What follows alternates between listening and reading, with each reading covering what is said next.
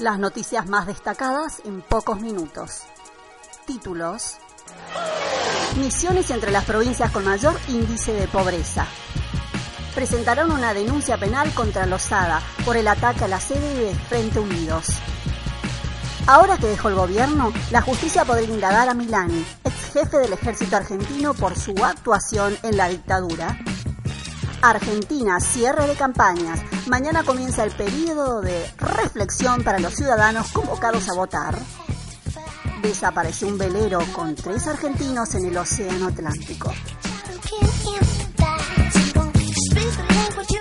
Misiones entre las provincias con mayor índice de pobreza. Un muestreo privado indica que a nivel país el índice de pobreza llegó al 37,8%, mientras que en Chaco con un 58,6% es la provincia con registros más altos, seguido por Formosa, Corrientes y Misiones con un 47,8%.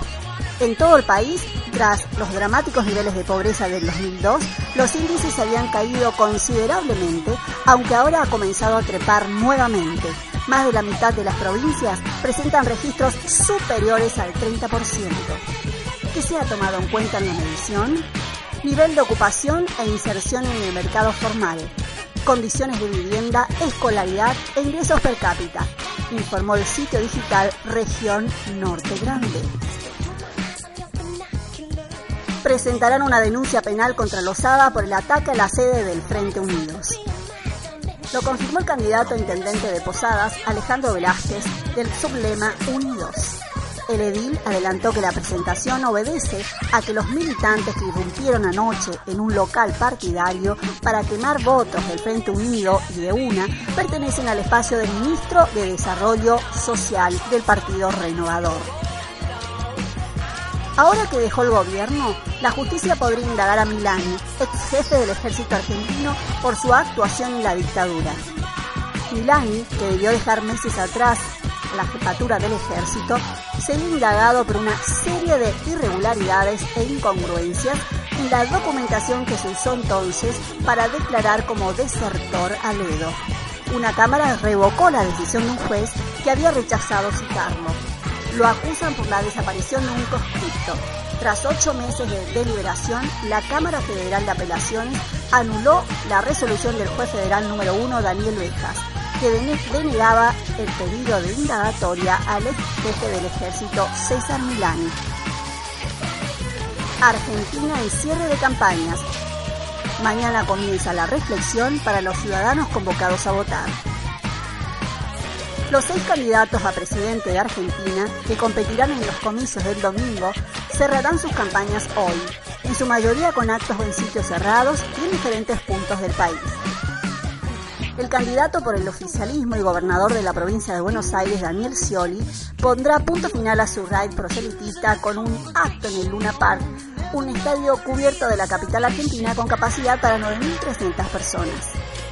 Por su parte, el aspirante del Frente Conservador Cambiemos y actual alcalde de Buenos Aires, Mauricio Macri, optó por cerrar su campaña en la provincia de Córdoba. En tanto, el postulante por la alianza Una Nueva Alternativa, Sergio Massa, cerrará su campaña en la localidad de Tigre, unos 30 kilómetros al norte de Buenos Aires, distrito del que fue alcalde hasta 2013.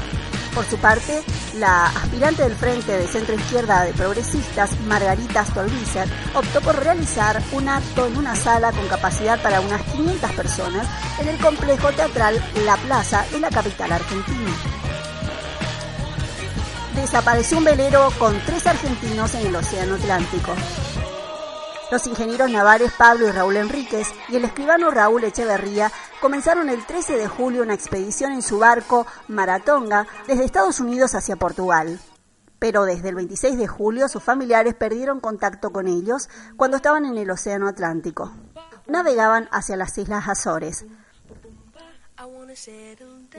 La temperatura es de 28 grados y la humedad del 87%. Lo esperamos en el próximo boletín dentro de 30 minutos. A table for two. Won't you wine and dine with me? Settle down. I wanna raise a child.